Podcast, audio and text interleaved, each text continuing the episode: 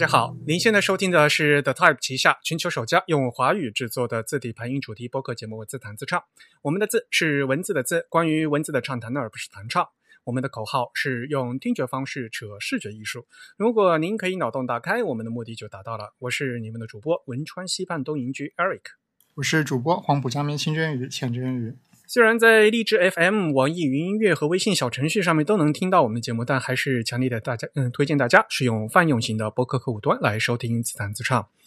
哎，真宇啊，现在那个荔枝它是推出了一个新的播客 App 是吧？啊，对，它有一个他们旗下的独立的名字叫做荔枝播客的这样一个 App，那上面。也可以搜到我们自弹自唱的节目，但我去搜了一下，有两个，我也不知道为什么。有一个应该是我最近新建的，然后另外有一个可能是它自动抓了我们以前的某一些音频来生成的，我也不知道。然后那个新的励志播客的那个图标看起来就跟原来的励志差别很大，感觉有点奇怪，还不大适应。嗯，不过他们那个新的那个播放器的话，是可以抓到我们每期不同的那个小题图的，是吧？啊，这个应该是我手工上传了啊，辛苦了，我还以为它会自动抓呢。啊，另外他们的这个新的播客 App 其实有一个特性还比较好，就是他们能支持这个副文本的 Show Notes，其他的不行吗？对，原来的荔枝 FM 这个平台，以及包括像网易音乐这样的平台，它都没法支持副文本的 Show Notes。对我们来说，最大的问题就是没办法支持超链接。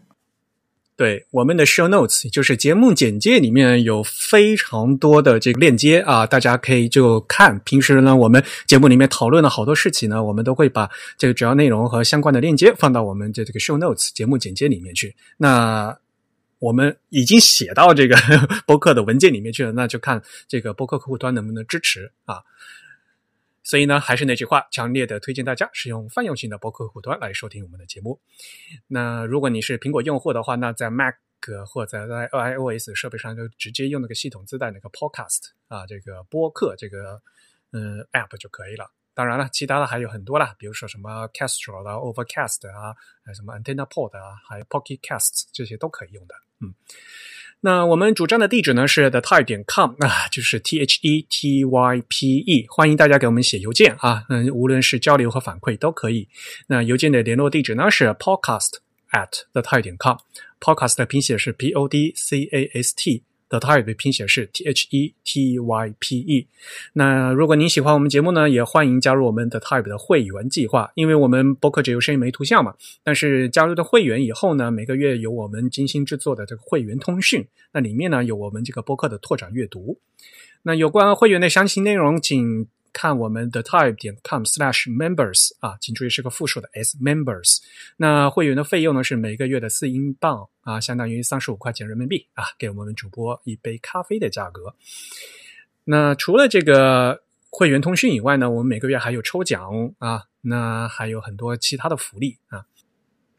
啊，还一件重要的事情我忘记说了，呃，我们的 type 会刊啊获得了 Tokyo TDC 的首肯啊。被入选到二零二一年的东京 TDC 的年鉴，这个年鉴本身呢会在二零二一年的秋季出版。我觉得华语播出的这些播客，首先有这个配套扩展阅读，有能是能做会刊的播客，首先就不多。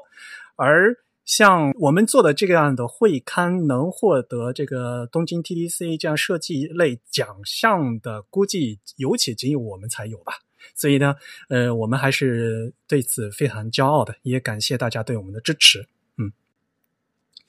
很多人觉得我们这个开头的片头太长哈，其实我们的播客节目呢是支持这个篇章功能的 chapter 啊。如果您的那个播客客户端支持的话，是可以通过点击这个不同的篇章进行跳转的。再比如说开场和这个正题，我们都是有不同的篇章，大家可以善用其中的功能。好了，那么今天呢是我们的第一百四十四期节目。嗯，在我们的虚拟演播室里面，请来了两位嘉宾。那么，请嘉宾做一下自我介绍。啊，好，各位，我连续又上来了。上次讲 EPUB，那这一次 CSS 让我也串个场。不过最重要的还是要把时间让给实际上在做开发以及参与 CSS 活动的另一位嘉宾。好，另一位嘉宾给大家打声招呼。嗯，大家好，啊，我是激动。嗯，是这个 Firefox 的贡献者，在这个实现了一些 CSS 啊，特别是文字相关的这个标准，在 Firefox 里的实作。好，欢迎两位嘉宾，嗯，参与啊。那其实呢，我们在上期介绍这个鲍比的时候也说了嘛，鲍比其实是 W 三 C 的这个叫什么传道士、传道者、传道师。那同时呢，也是 W 三 C 的这叫什么 Invited Expert，对，特邀专家。所以呢，就和我一样呢，是都是 W 三 C 的特邀专家，在撰写呃 W 三 C 的中文排版需求文档。那么 Z 动方便说吗？就是你之前的老东家。啊、我原来是受雇于 Mozilla 的，对，大概在两年之前离开了 Mozilla，啊、有各种各样的原因，但现在也还是在就是在用这个业余的时间有做有有零星做一些贡献。我在我在加入 Mozilla 之前，实际上我就是给 Firefox 做过一个贡做过一些贡献，啊、其中包括实现了实现了一个当时还没有其他人实现的标准，啊、叫做 CSS Counter Style。啊，然后后来 Mozilla 就来找我加入了，我就加入了 Mozilla。那在 Mozilla 的四年时间，也实现了一些东西，其中比较主要的可能就是这个 CSS Ruby，这个是我第一个在加入 Mozilla 以后第第一个做的东西。对我打个岔，我记得我们第一次相遇是在虚拟的，就在 W3C 第一次办在中国，并在在深圳的 TPEC 上面，我们讨论过这一套标准嘛，就是调讨讨论 Counter Style 这件事情。那个时候我应该还没怎么参与到这个 W3C。你还没有参与，但是我们已经在线上已经知道互相知道名字了。那是二零一三年十一月的时候，对，那是第一次在深圳举办的 T 那 WCC 年度大会 T-PAg，然后那个时候我就有听到啊、呃希望给一些 Counter Style 的标准的一些建议。那这个时候就知道你的名字，你在邮件列表上头嘛。啊，那个时候我就是作为这个志愿者，就还还没有加入 Mozilla 的时候，我就给 Firefox 就开始做这个东西，然后所以也有跟他们有一些讨论。对呃，所以大家也可以理解哈，其实我们现在用的很多 Web 的技术及浏览器的很多实现，都是靠众多的这个志愿者啊和技术员啊，嗯，花费了非常多的时间，才还有现在的这样的一个使用效果的啊。好，那么感谢两位嘉宾来参与。呃，我们先在节目里面呢流程啊，嗯、给大家介绍两条新闻。那么最重要的一条新闻呢，是 Adobe Fonts，呃，在不断的加入新的字体。那么在新年这个二零二一年，他们的官宣上面呢，是一月十九号发出的消息啊，那加入了很多这个呃多文种的支持啊，其中呢包括中日韩方面的，因为 Adobe Fonts 之前呢繁体中文方面的话是已经有文鼎的字体加入了，那么这次呢，呃，除了韩文的话，那我们重点来看一下中文方面呢，是中文简体字方面呢是由方正和这个自由啊他们。进驻了好多嗯这个字体，那方正加入的呢是主要是正文的啊宋黑房楷四款最基本的字体，而且呢都是呃 GB 幺八零三零的啊，所以这是非常实用的，这个字是最全的。那么自由呢，呃相对来讲呢就是比较活泼的一些标题字啊，这里面呢大概有二十款。呃，我和自由的那个负责人稍微问了一下，这个选呢，据说都是阿杜比的人选的 啊。然后我个人觉得比较有意思的是，我在这个阿杜比 Fonts 这个网页上面看这个方正的这个字体名字，都还带这个拼音的声调啊，这个方正黑体啊，就全都都都是带声调的，特别有意思啊。呃，这个也是在近年来字体名的这个显示上面呢，是一个 非常少见的一一个习惯啊。但是呢，正如我在之前啊孔雀计划里面这个呃我爱拼那篇文章里面写过，现在呢我们的环境呢是完全支持这个带声调的字体的，所以呢，呃，能写为什么不写呢？对吧？进入 Adobe Fonts 呢，是如果大家呃采用了这个 Adobe 的全就是所谓的全家福的话，那都是有授权可以使用的。嗯、当然了，这个 Adobe Fonts 本身在中国中国大陆内部的话呢，可能是授权还不能用，大家呢注意购买的时候呢，注意这个和阿杜比的他们这个授权的计划。嗯。好，另外一条消息呢，是从日本发出的一条这个业界的重磅新闻：日本的写研公司将与森泽合作，呃，共同开发 OpenType 格式字体。这条消息呢是在深泽的官方网站啊，嗯，因为写研公司没有官方网站，呃，在森泽的呃官方网站，二零二一年的一月十八号啊发出的一条官宣。那么两家公司呢将合作制作这个新的字体呢，将于二零二四年陆续的发布。那么，嗯，在这个官宣里面也说了，二零二四年呢其实是呃日本的照牌机两位发明人啊，也就是创建写研的石井茂吉先生和创建深泽的深泽幸夫啊，他们两位在一九二四年共同提交了照牌技术的专利啊，在日本提交的。所以呢，二零二四年嗯来发布这个新字体呢，其实也是纪念专利申请一百周年。当然了，写研是一个非常神奇的公司啊，因为他们的经营的方针就是字体和他们的系统必须捆绑啊，他们的字体是要在他们系统上才能得到最优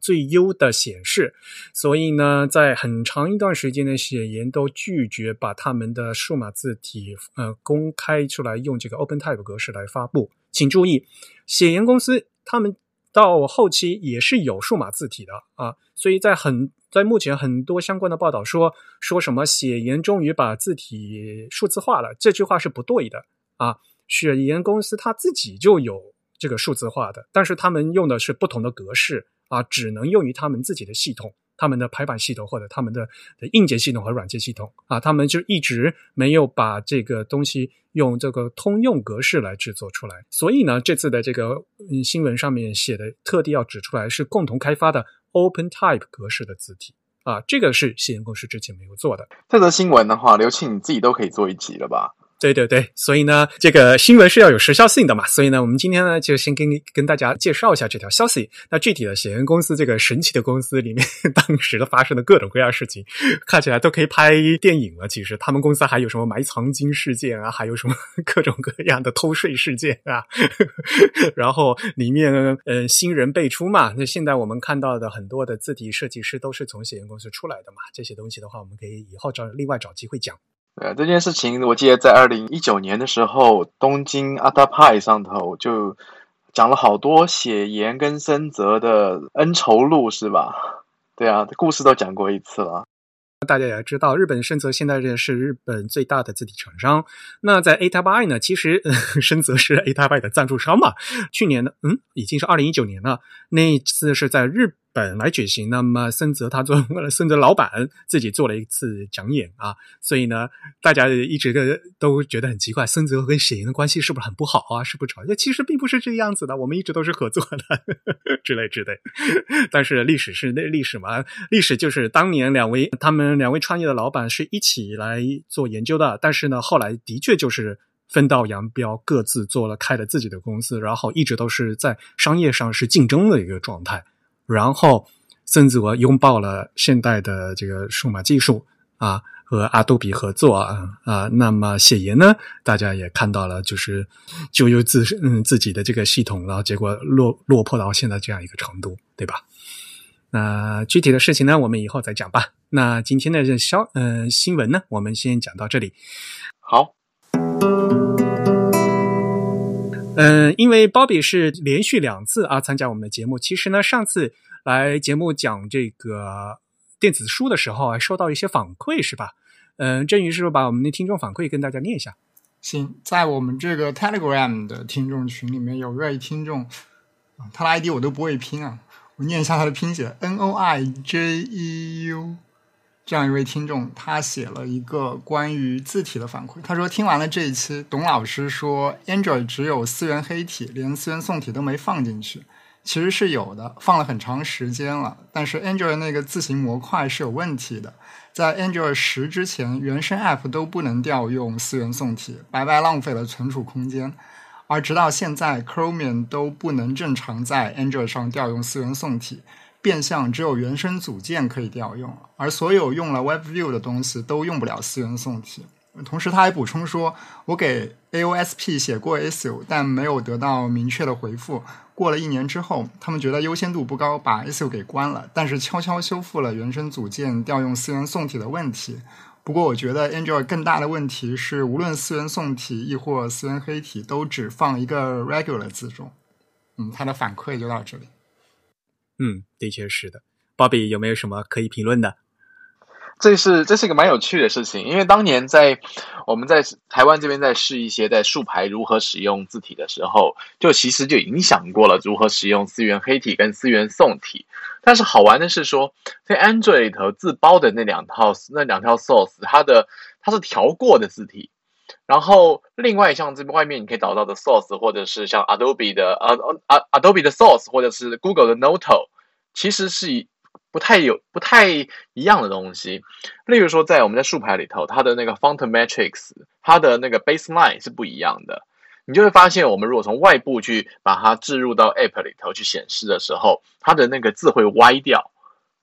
它的 baseline 会会会对应到很奇怪的地方。但是你在用内部的思源系统字的思源黑体的时候，又是又又是正常的。所以说，你就讲说到底。他们是哪些是调过，哪些没有调过，我们真的不清楚。而且，Android 的最大的问题就是，除非我们现在使用的是 Pixel，就是 Google 自己自家制的产品，那可以确保使用的是干干净净的 Android 的。要不然，事实上各家制作的东西里头都会加入一些自己的字体，或稍微对那个 package 是会对 OS 的 package 是有点调整的。那这个时候，你说它就算加了，在 Android 的整个生态体系中，是不是确定确定可以使用完美无缺？其实都还要经过检测。那它现在连用都不给用的话，我想是先至少能用的话，可以先打开第一个门槛。但是后面这个东西能用到什么程度，我们再看吧。我想除了自重以外，还有很多技术方面的问题要再看过。那个关于 Matrix 这个。这个问题其实字体的 matrix 还挺复杂的，因为我们之前啊，正好现在的公司实际上也是做设计相关的东西，所以我们也也研究过这个问题。那你像同一个字体，实际上你在 Windows 在 Linux 上面，它的它选的 matrix 在 Windows 和在 Mac 上选的 matrix 都不一样。呃，Android 的情况具体也我也不是特别清楚，但是可能也不完全和其他都一样。嗯。所以会不会他把他就他就为了他的系统把这个给调掉了？字体的 matrix 的事情哈，我们推荐是翻译成字体的亮度啊，就是这个字体本身里面的一些参数设置。那么其实自弹自创的节目呢，我们也之前呢在讲行高的那一期啊，呃，跟大家讲过，因为特别是 涉及到行高是一个非常复杂的事情，虽然这个。字体 font 文件里面呢，它都是定着的，但是呢，大家看的参数是不一样的，所以呢，会导致呃这样的问题。有感兴趣的朋友可以翻回去我们之前呃关于讲行高的那一期，二零一九年七月九号啊，我们和大家聊的行高行距行行行啊，是我们的一百零三期啊，有兴趣的朋友可以再翻回去看一下。今天我们把两位嘉宾叫过来呢，其实呢，大家呢也猜到了哈，我们是要来讲和 Web 有关的一些技术。那么上次呢，因为和 Bobby 讲的中文书，那么排版呢还是那么差嘛？那其实呢是有很多各种各样原因的。其实，在上期呢，我们起那个节目以后呢，真宇主播说，其实我们并没有回答那个问题，对不对？为什么中文还那么差？那但但是其中有很大的一个原因呢，是一个平台的问题，尤其是在中国呃中国大陆简体社区的话，就各个平台他们有。有自己的东西，他们呢就没有做这种最基础的通用的这样的一个标准。那么大家也在上期节目呢，我们通过我们和鲍比的讨论也知道了，在网络上无论是电子书。啊，现在的排版它最关键的技术呢，还是要落回到最基础的 HTML 和 CSS 里面。所以呢，我们今天呢，嗯，请两位嘉宾来呢，就一起再谈，再来谈一谈啊。经过这么长时间以后，我们与中文排版相关的 CSS 的一些进展和拖延的情况啊。因为讲到具体的中文排版，我们还是要看到 CS CSS 怎么写、怎么实现。那么在这里面有很多很多的问题啊。那今天呢，我们和大家具体的来聊。那么讲到这一点的话，其实首先要跟大家先搞一个是预备的知识，就是我其实我们现在 W3C 的文档的这个成熟程度是有一个规范标准的，它本身有个规范标准，就是我们这个 CS 的标准呢，有从工作草案到候选推荐标准，然后提案规荐标准，最后呢再升级为 W3C 的推荐标准。啊一一个标准，它是有这样一个成熟度的。那其实呢，我们要在这个时间点跟大家来聊这个事情，嗯，是因为我们和这个排版最关键的 CSS Text Module 的 Level Three 啊，就是所谓的 CSS 的文本模块的第三级。啊，这个标准呢是在二零二零年的十二月二十号，也就是上个月啊，刚刚升级为 W3C 啊，我们这个万维网联盟的候选推荐标准。这个呢是 text 模块啊，就是文本模块。那其实跟我们这个嗯中文排版相关的还有很多很多的模块啊。那么我们也今天会在这个节目里跟大家介绍一下，然后呢再讨论一下，那大家的呃这个里面。具体的实现程度是达到一个什么样的东西？那么希望的各位听众呢，经过嗯我们这些节目也会知道啊，有些排版需求已经实现啊，实现到什么程度啊？有些东西是没有实现啊，我们呃还在努力的工作中啊。有些可以用，有些可以放心的用了，但是有些呢还是很多坑的，是 very risky 的啊，非常有风险的啊。那有些东西呢是可以自己还是得必须。造轮子用啊，这个是我们今天这个节目的主要内容。我们的目标呢是实现中文排版，所以呢，在讲的过程中，我们还会和这个中文排版需求这个相关的文档呢进行比照和对比。那么在嗯，今天呢，因为鲍比和我都是这个中文排版需求的编辑，那西动呢也对这个文档呢提出了很多宝贵的意见啊，也。你平时也是参加这个会议的，所以那么大家都能给大家介绍一下啊，最近的这个最新的动态是什么？嗯，好，好，好吧。那首先呢，就要和这个中文排版相关相相关的这个 CS 模块有哪些啊？从这些讲起。嗯，但是呢，我得我得和大家先重要说一点，就是因为我们今天只讲排版嘛。所以呢，我们今天不会讲那个 CSS 的那个 font 那个模块啊，那个是处理这个字体模块。但是大家也知道嘛，因为字体和排版肯定是密不可分的，所以有很多事情呢，呃，这个 font 里面呢很多都没有达没有实现。哎，现在仿宋是放到哪个级别的，宝贝？啊，仿宋的话，之前我们在想说要怎么把它摆进去。那后来那个因为换了新的 editor 之后，所以他们就认为说，其实多多益善。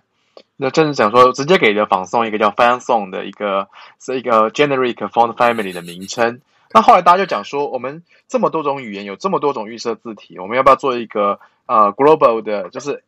internationalization 的大的一个 font matrix 去做这种基本的这家族的对应？然后这个这个这个这件事情好像之前 CSS Working Group 起了一个头，但实际上进行的如何呢？目前我还倒是没有追到那个进度，但至少现在我记得好像在最新的标准上面，仿宋是一个独立的 Generic Family。嗯。对，所以呢，这就直接啊涉及到我们像一开始啊中文排版需求里面，我们讲中文正文里面呢，呃，宋黑繁楷啊四种基本的这个字体啊，那现在呢，可能呃原来的 serif sans serif 可以对应到啊宋体和黑体，那么楷体对于 cursive 这个事情还是一直都有争论，对吧？那么不管怎么样，那个仿宋是没有办法实现，那么现在 仿宋呢就暂时呢先另另起炉灶啊，先先。另外写了一个东西啊，所以呢，呃，这个的是在 font 啊，是 CSS font 模块里面来讲的这个这个事情。那这个 font 模块里面还有很多啊，关于像我们刚才提到的一些呃具体的一些东西，可能呢，呃，这个是在字体里面实现的东西。那我们今天呢不会具体的拿出来讲，我们今天嗯主要讲关于这个排版相关的东西。那么我们一个个说哈，其实我数了一下，跟排版相关的这个 CS 的模块也挺多的，呃，有将近八九个，将近十，嗯，十个吧，嗯，有九个。实际上就是说，CSS，你看它主要就是讲排版了，CSS 落到最后很大的一块就是排版。那还有一些关于 CSS 自己的这个，像选择词，像这个 CSS 的值如何决定这些东西，嗯，有一些，但是最主要的就是排版。当然，跟中文排版相关的可能没有那么多。嗯，如果说排版的话，你比如说像 Grid，像 Flexbox。像这个 multi column 这些和 table 这些，实际上也都是排版，还有 float 这些，所以实际上是蛮多的。好吧，呃，理论上讲哈，首先 CSS 分模块这个事情，大家应该也都知道对吧？就有好多个模块，然后现在模块是越来越多。啊，然后各个模块的它的这个所谓的级别实现的级别也不一样啊，那肯定就是 Level 四要比 Level 三要高啊，第四级要比第三级高啊。那其实大家如果从历史上也是也知道，这 CSS 在二的时候啊，CSS 二的时候它是一个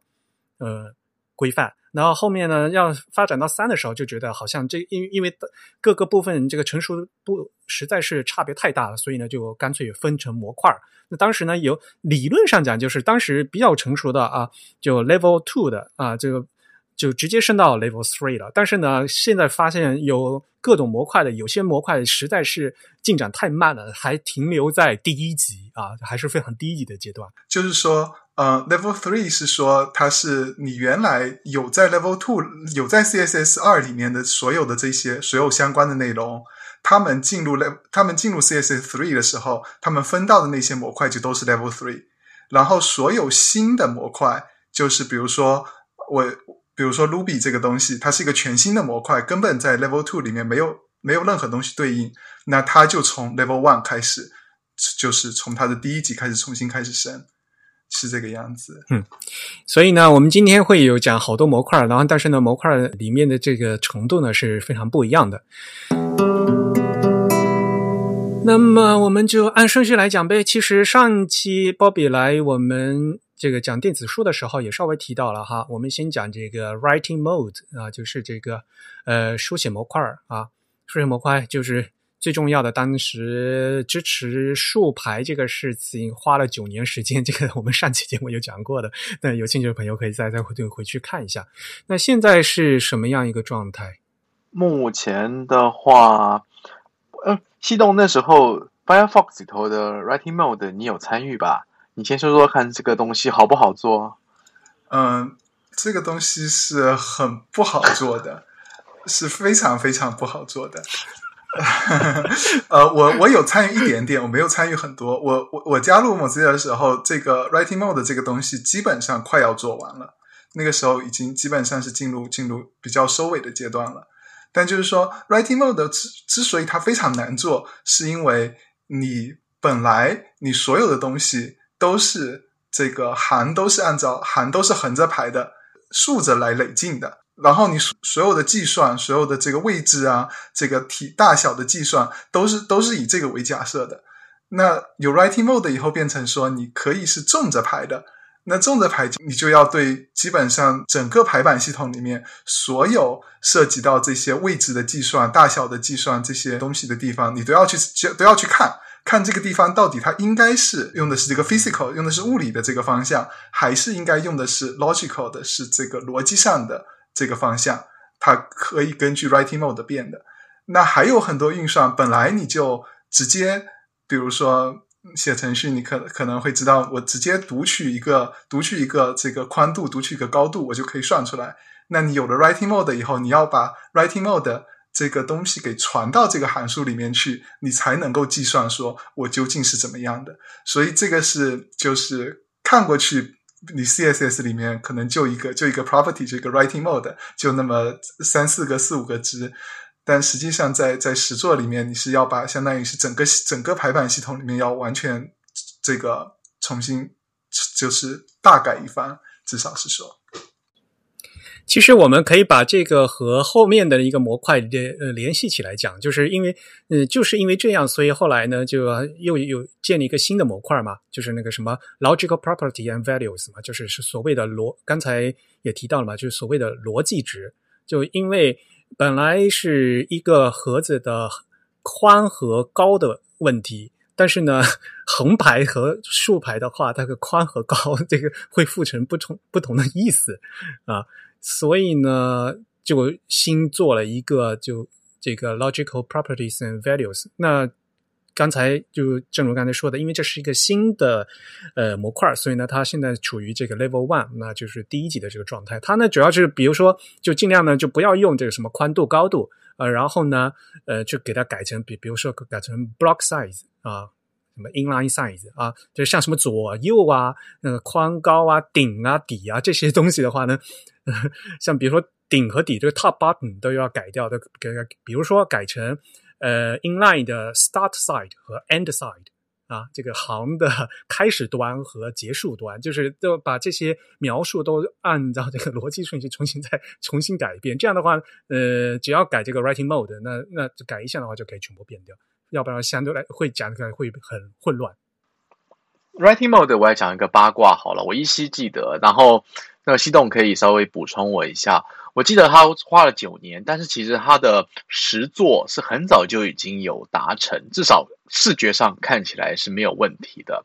我记得他最早那个时候在 Chrome 还不会特别红，还是大家都使用的不是 Blink Engine，Blink 就是现在 Chromium 整个家族整个大系列使用的 Engine。那过去的话还是使用 Safari 或者 Apple 那边的 WebKit。那 WebKit 当时有一位很早期的 browser 开发的，算是大神级的人物。他那时候好像在某一个版本的 Nightly 版本中，他就贡献了一段代码。结果一瞬间，哇！只要套用 Writing Mode 的这个值，那个竖排就可以做出来。但是，然后也是因为这样子，之后很早好像就可以实现了。但是有一堆毛毛角角的问题，还有就是在依照 Spec 写下来的测试 Test Case 里头，他没有样过的。然后这个这个问题，它一路带到了 Chrome，再从 Chrome 带到 Blink，然后这些很多很多的问题后来都这么长的时间都是慢慢在去修正。那只有西动这边在做，呃，Firefox 这边它是完全照着 Spec 在做的，所以说一做都一做，所有的问题都是没有问题。那反而是那个那个问那个在 Safari 或者是在啊 Chrome 上面的问题，都是后后续的由工程师们慢慢再把它修正完成。我记得的八卦是这么一回事。这个我就不是特别了解了，因为呃，因为这个确实是开始在我参与到这些东西之前的事情。不过就是讲说，能达成跟能能不能过测试是一个很很重要的因素。今天如果说看起来视觉上没有问题，但是它的程式上面写的可能是不照这个 spec 里头的逻辑去的话，那它测试就不会过。那测试不会过呢，它就好像就很难走向推荐标准。这是一个在 WCC 进程上面的。一个蛮重要的依据就是测试 case 要过，如果不过的话，视觉上看起来相同是不行的。这个就是标标准，当然它是有说它有它有一个很大的测试集，然后我印象中是说你需要至少有两个独立的实现，呃，每一个测试项目需要有两个独立的实现 pass，然后这个标准才能够推向，我忘记是推向。最终标准还是推向提案标准，反正是需要有至少两个独立实现，每一个测试要能够过才可以。当然，这个测试能过这个事情，实际上有很多可以讨论的余地了。就是你说这个 WebKit 看起来是对的，但是但是测试过不了，那这有可能是测试的问题，有可能是 WebKit 的问题。当然，我们知道可能很多情况是是实现有一些问题，但有也有很多情况测试就是就是不对的。那甚至是标准本身是不对的，标准本身是实现不了，或者是标准本身是没有考虑到很多问题，反而是实现有的时候先考虑到了，这这种情况都存在啊。所以说，这个测试过不过，这不是那么绝对的事情。它只是一个开始，下一段讨论如何去把它把事情做好做对的一个起端起源，然后会花的九年，也就是因为这样来来回回调整，到最后大家有了共识，才才往下推。嗯。另外，我再提一下 logical property 跟 value 好了，这件事情其实是相当重要的。例如说啊，像日文，其实相对于日文，我觉得像是中文更需要，因为像是很多书啊，台湾这边或者香港出的繁体字的书，在当地的印刷书上面是用竖排的。那这个时候呢，可能我今天我送到像是那个海外去的时候，因为国外的读者。很少接触竖排的文化，他们就希望做成横排的。那这个时候呢，你就必须要整个 CSS 重新再调整过一次啊，EPUB 里头的设定也要做更改。那在这个时候，如果说你今天你可以使用的是逻辑上的方向跟值的话，例如说我今天我的行头，我在竖排的时候，我是天这边往下缩排两，整体往下缩排两个字。那我今天变成横排的时候，就是变成从啊左手侧缩排两个字。那这个时候你就可能要把从一个 margin top 改成 margin left，你要去修改 CSS 里头的这个这个 property，然后值不变。但是如果说我今天我使用的是 logical 的话，我可以用相同一个值、相同一个 property、相同一个 value，我就不需要再做修改。那这边其实是相当重要的，甚至说有时候我们动态的从竖排直接改到横排的时候，这个东西就是就是就是最重要的。要不然的话，你必须要使用一整个 script 用脚本重新再去把 CSS 给爬梳一次，这会变得非常的麻烦。这里有这个设计层次的问题了，就是说，像如果你用逻辑值的话，像刚才波比说的，嗯，那这样的话，我竖排改横排或者横排改竖排会非常的方便，对吧？那么从设计的层级来讲的话，比如说我这本书，我就是想让它是用竖排的，呃。我想用竖排的方式让读者读的，我从来没有想过这个横排，呃，因为我觉得这个从设计角度来讲，我觉得这个横排和这个文档不符啊，什么什么，这这是设计层面考虑的事情，那他就不会是不会往这方面想了，就一开始没有预料到，就是没有设想到这样的这样一个设计的一个层次的问题，我觉得，嗯，不过这里其实我我也有一种就是。另一个角度的疑问，因为我本身参与很多的设计和排版的工作，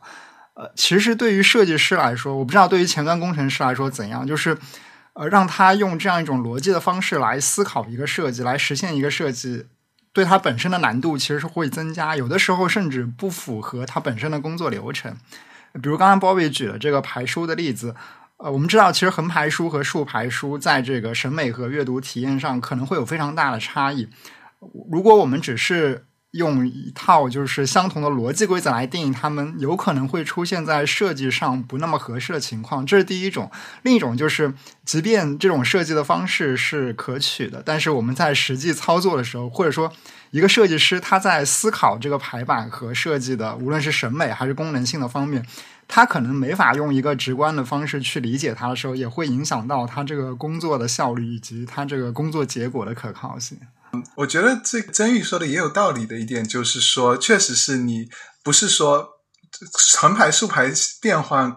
也不是说你就就改一个这个 writing mode 这个这么简单。这个当然是改一个这个是很理想化的状况。说我们给你准备了一整套的这个 property，你用这一套 properties，你就最后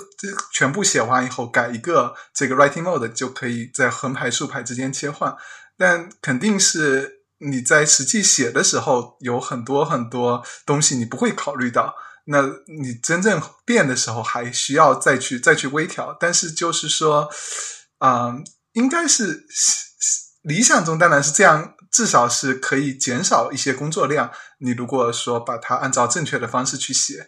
然后最后微调的时候，相对来讲工作量会小一些吧。我想，嗯。或者说，你至少用逻辑的话，要变成一个就是像 safety net，就像一个安全网的一个一个东西，就是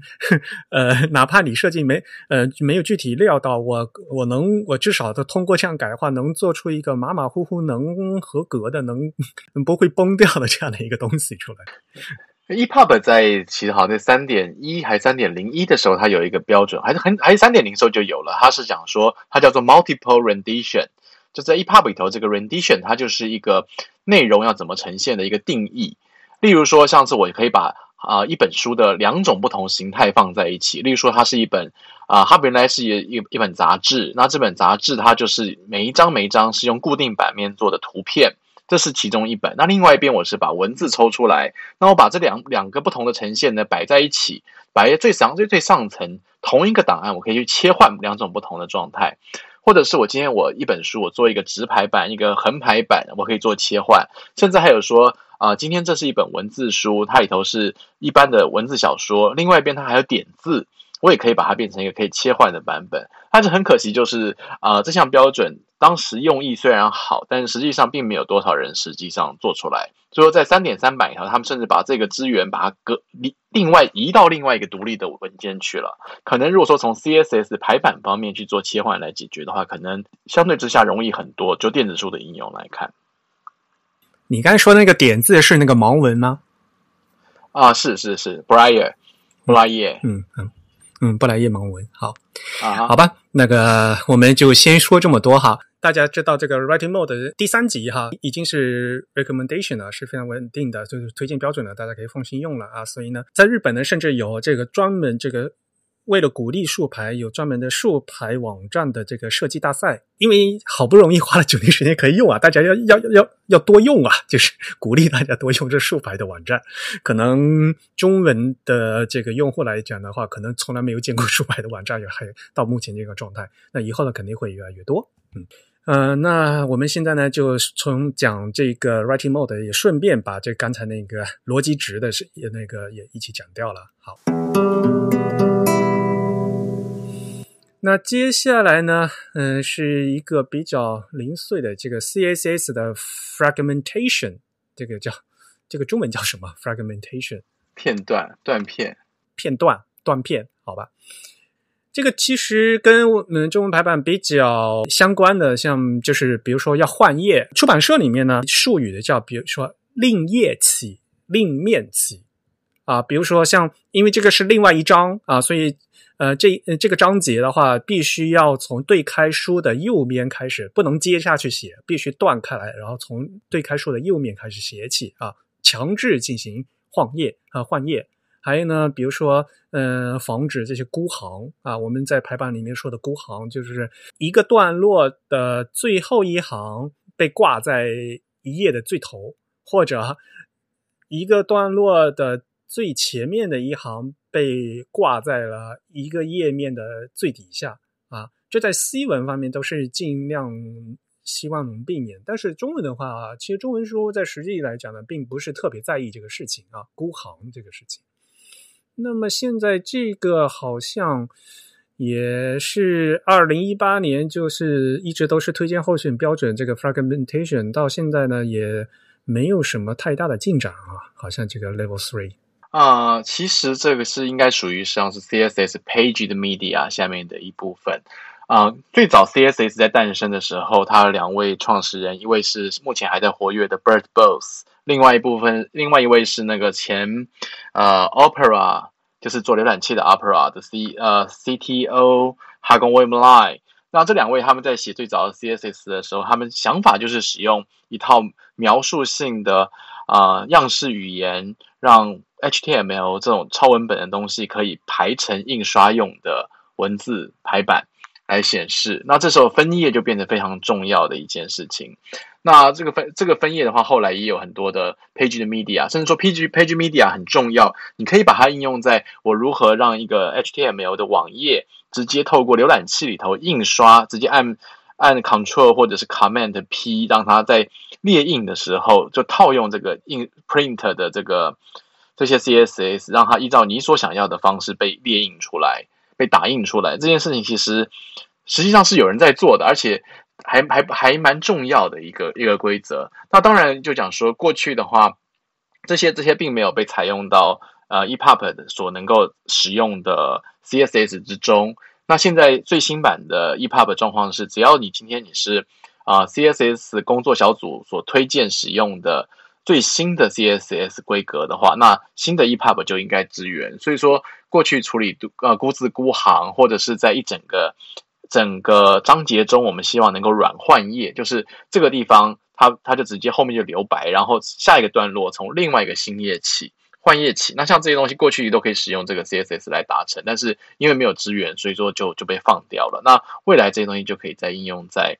应用在电子书的排版或者是显示里头，我就不需要一定把它要把它切成两个不同的 HTML，让让那个阅读系统去把它切强制切开来，我就可以下一行 CSS 就可以处理掉这些事情。当然，像孤字孤行这个处理也是相当重要的。所以这个相对来讲会比较稳定哈。呃，我们中文排版也可以直接用这些这个 fragmentation 的这些属性，嗯。那这个应该没多大问题。然后下面呢，就是讲我们上期也讲过那个站行的事情啊，就是涉及到 CSS 的 line grid 这个行的网这个什么网格和 rhythmic sizing 这个嗯节奏字号的这样的一的一个模块，就涉及到这个账函问题。但是我们上次也说了嘛，这到现在呢，既没有共识，也就然后也没有进步，然后一直都搁在那儿啊。像这个 Line Grid 的话，它是因为是新的模块嘛，所以也是 Level One 放在那的话，就二零一四年的工作草案就一直搁在那儿，没人没人动啊。这个事情非常非常的复杂，所以呢，呃，估计一时半会儿也没有办法解决啊。我记得应该是说，它最大的争议是是来源于就是，嗯，因为因为我们知道说这个浏览器在。在不同的这个不同的平台上面，会有对对那个字体的 matrix，对那字体的度量亮度，有有有不同的有不同的解析。对，那甚甚至说不同的浏览器还会可能会在不同的平台上面选择不同的这个字体 fallback 的东西，或者诸如此类，就是在字在文字排版上面在的实作会有很多细微的差别。所以这个 line grid 这个东西，它是试图说你把每一行。给它对齐到某一个固定的高度上去，那这个会，这个有可能导致的问题就是，你如果你对某一个实实线进行这个细调以后，但是在另一个实现里面，可能它的它的这个亮度稍微多了一些。那这个时候就变成每一个行就变成双倍行距，双倍的这个间隔就跳开，那这就会变得非常难看。那这个就是一个非常严重的这个 compatibility 的问题。那变成说你反过来，你逼迫不同的实实现要去做一模一样的这个这个 matrix 这个亮度的这个调整，那这个是不现实的，应该是说。所以呢，这个其实就跟刚刚才说这个，就和那个行高和字体内部的那个 matrix 里面的行高是息息相关的。那对于中文排版来讲呢，因为我们本来这个就是希望它用来用这个进行站行来管理，那行高不一样的话，就意味着你整个的这个网格就重新要重新算过。然后，所以是现在这个估计一时半会儿没有办法解决，我们等到后面再来观望一下吧，好吧？我还记得在 CSS 工作组的会议中，有一次在讨论这个东西的时候，大家有提到说：“请问一下各位，目前你的你的浏览器里头，你对于行高的时装是怎么做的？例如说，我今天我指定一点四的时候，这个多出来的零点四零点四字宽是加在前头还是加在后头，还是一拆成一半加在前头跟后头？大家好像还清点过这么一次。西东，你记不记得啊？”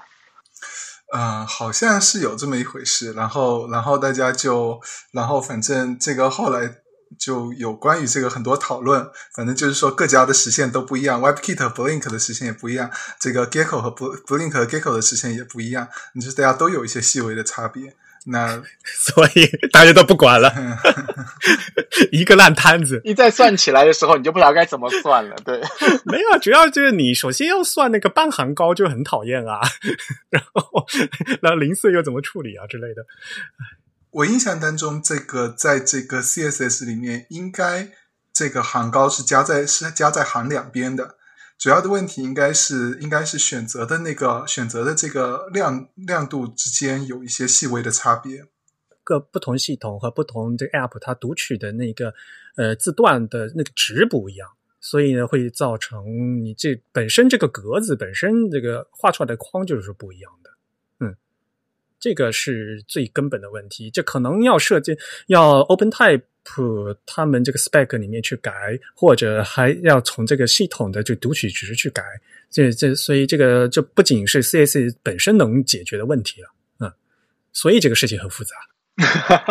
这个我觉得可能还不是 OpenType 能够解决，这个可能很大程度上是几个几个 vendor 之间实际上没有共识。对，然后字体厂商本身要要全部改，嗯，然后这还会涉及到你字体字体版本改掉的话，那。用户不不答应的呀！你把这个 matrix 改掉的话，我用户我我文我用新版的软件去打开老文，那那个排版全部乱掉，我用户会疯掉的，对吧？对，嗯，好吧，这个我们就先讲到这边吧。下面呢，我们讲这个 CS 的 Ruby layout 啊，这这个系统应该是 比较熟悉的，对吧？这个这个也是 WebKit 最早他们自己做了一个这个相对简单的东西。那那 Gecko Firefox 这边一直没有。那所以我我加入 Mozilla 以后做的第一件事情就是这个根根据这整个标准给给给 Firefox 实现一个 CSS Ruby 这个东西。那到现在为止，我我我我可以说 Firefox 的 Ruby 实现的那应该是是是最好的，是最最完整的，因为其他的 Chrome 呃这个 Blink 和 WebKit 都。觉得他们的已经足够好，就没有没有什么太大的动力去改吧。因为 Ruby 这个东西，你要说它简单也还可以，但是但是实做起来也还是有一定难度的，就是有很多细节性的东西要去要去要去处理。啊，我们要和这个。一般的听众稍微再解释一下什么叫 Ruby 嘛？就是呃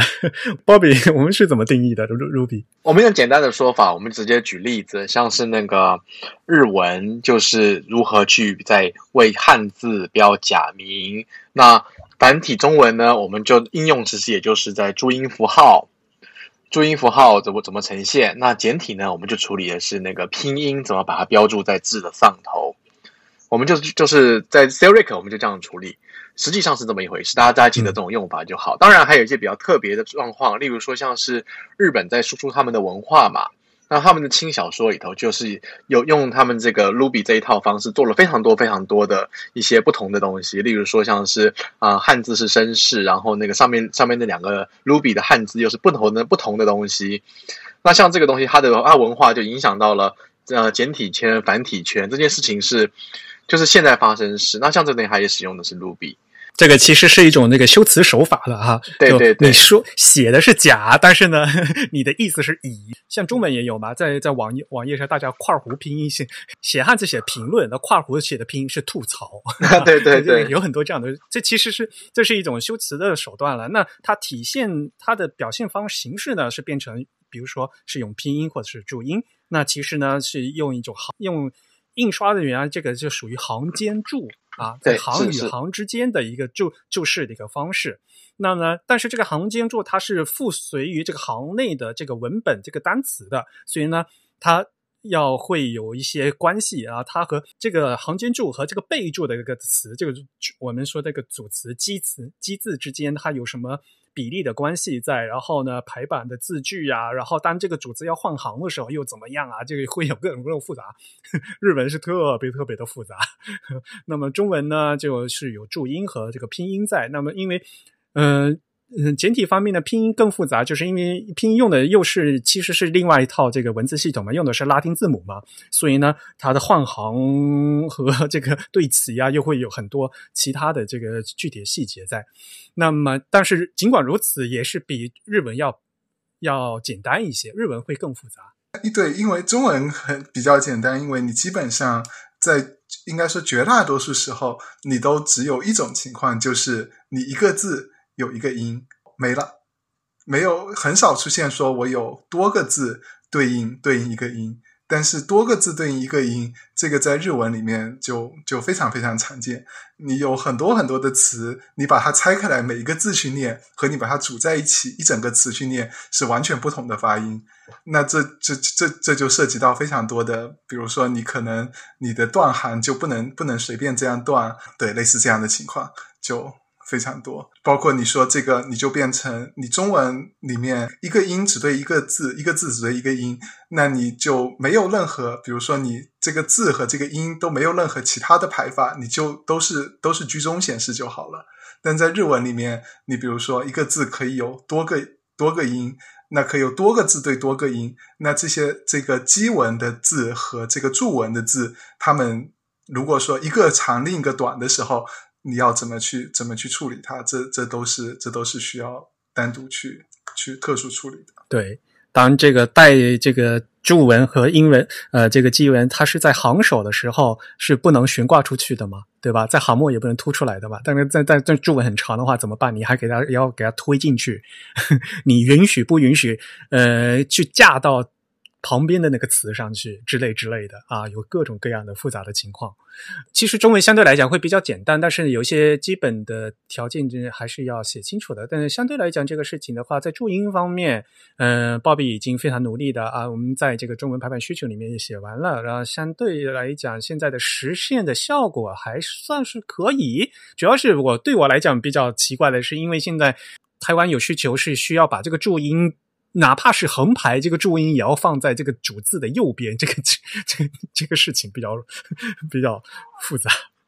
对，这个是比较复杂的。那那个时候，我跟跟西董还有在讨论讲说，要怎么去做 inter character 这件事情，它本身是不是需要一个值等等。那目前来看，我们其实呃虽然是有这个需求，但是暂时先把它搁置。那我这几年在处理的是注音的调号要怎么把它在。例如说，在横排的时候，让它稍微突出在整个 Ruby 的上头。那在直排的时候，要怎么？它不是摆在下头，它这个符号必须要摆在再再摆在 Ruby 的右边。后来我们才使用的是用 OpenType 的一些组合 feature 的组合，然后去让它变得可以做得到。使用的是字形技术，而不是 CSS 这边的技术。那像这件事情，其实就花了好长一段时间。然后这些做出来的东西，它是不是？他他有办法再透过一个标准化或者是一个 best practice 的方式，让更多的字体能够采用，变成就是我今天使用字体技术加上这样子的这样子的 Ruby 的技术，就可以让网页上面正常的显示大家习惯在课本上面看到的看到的这种这种注音符号的排排版等等，能不能做到这件事情是很重要的。那刘庆也在处理那个。啊，拼音里头的一些事情嘛，之前我今天孔雀计划也有提到拼音好多好多问题啊。对对对，呃，和注音相比来讲是没有那么复杂，但是因为呃拼音的话涉及到这个很多西文嘛，所以呢，就是其实用的使用使用的是西文字母的问题，所以涉及到有这个呃字号啊，还有这个字体啊，有相对来讲是另外一个层面的事情，呃，会有嗯其他的问题在，嗯。而且呢，说实话，呃，理论上讲，虽然这在教科书里面都是一字对一音的注拼音，但是实际上，呃，在对外汉语教学的时候，这拼音应该是按词注音的。理论上讲，的按拼音的正书法来讲，是必须按词注音的。那如果是按词注音的话，又就会又涉及到像和日文类似的问题，就会发现你看汉字和这个拼音的长短不一样，怎么对齐，怎么怎么切分啊，怎么换行，同样的问题也同样会出现在拼音的这个注音里面。嗯，而且还有注笔，就是。拼音的罗马字比下面的汉字还来得多的时候，它是不是又会把前后的字词的空间给拉开来？这些东西其实都是很大的问题。嗯，因为拼音和和注音不一样的一点是，注音它是最多的话是三个字母就可以结束的嘛，对吧？三个符号就可以结束的。对，三个字母加上一个清音。对对，但是但是它不会超过一个字的那个高度或宽度。对，这是绝对不会超过的。嗯，所以呢，就比如说有一个默认的值，比如说你可以把这个注音的这个字号呢。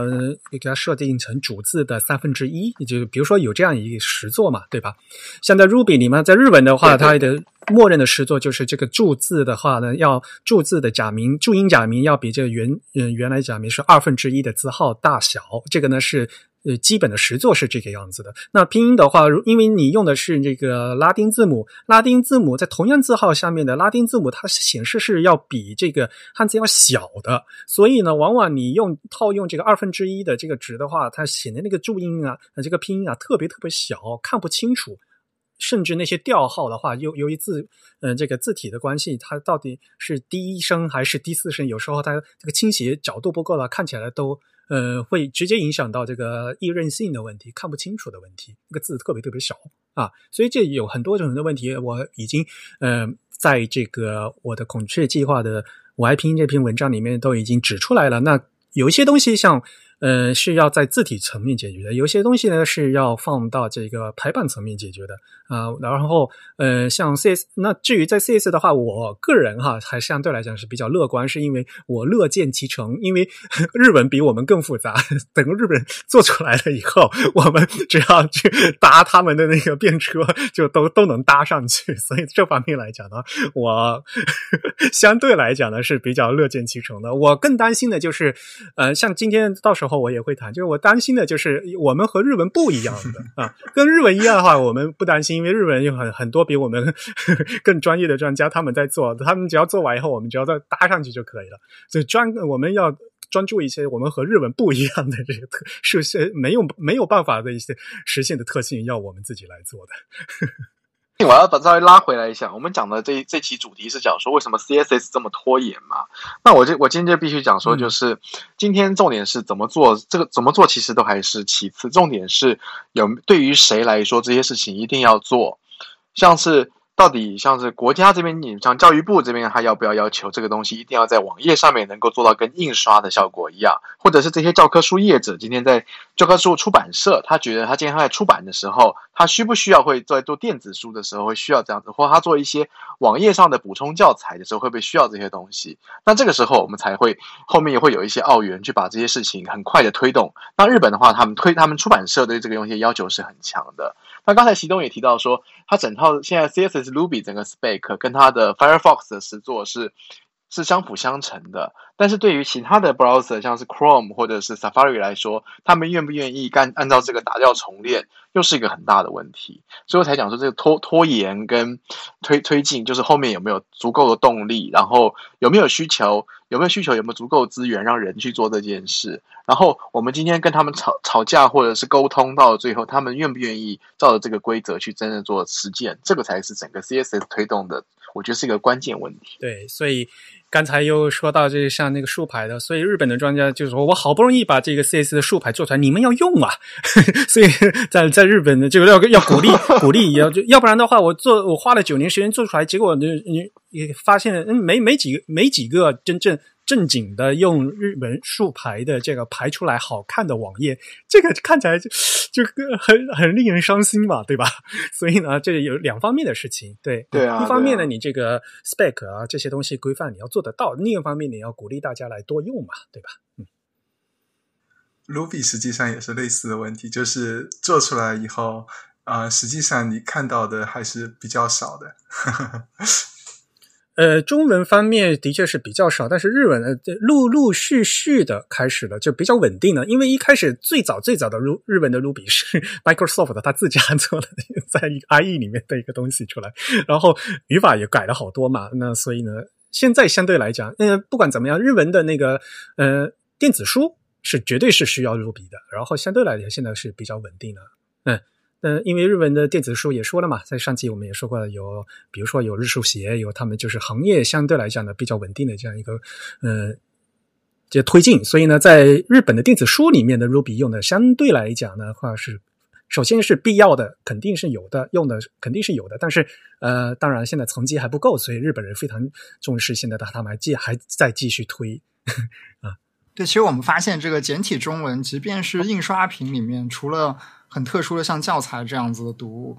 其实用到注音，用需要用到 Ruby 这种排版方式也非常的少见了。也就是我感觉，至少在简体中文的出版界里面，大家好像在避免使用 Ruby，或者说大家总是在找一些方式来替代掉 Ruby 这种排版方式。嗯、比如说，因为行间注是一个非常麻烦的事情，所以很多人就把行间注改成行内注。啊，就就说这个，比如说，哪怕我要加拼音的话，我拼音呢不放到横这个字的上面去横排的时候，我比如说把这个字放到行里头，我加个括弧就实现了嘛，对吧？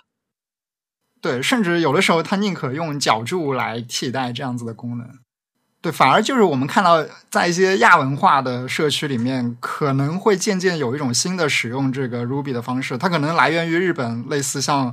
呃，这个字字音不同的这种正假名的使用方式，那我们在这个亚文化社区里面会逐渐出现这样一些应用，可能反而对这个 Ruby 排版方式的推广以及它这个用法的，我不知道算复兴还是一种创新，会有一些新的帮助吧。不管怎么样，对于中文来讲的话，这个需求是绝对没有日文那么高的，这是肯定的。所以呢，还是那句话，我们 乐见其成，我们等着日本人做好就完了。